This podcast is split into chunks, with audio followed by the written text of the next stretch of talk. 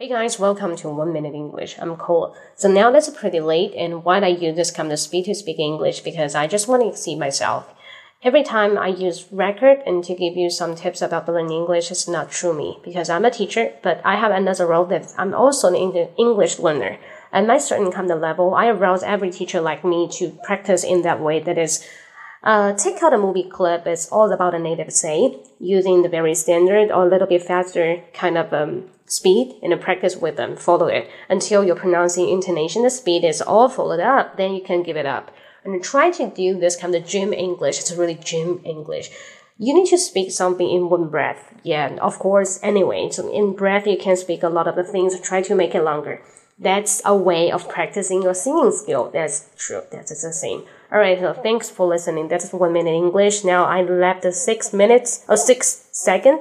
I want to say practice makes perfect and then never then ever. See you next time. Bye bye.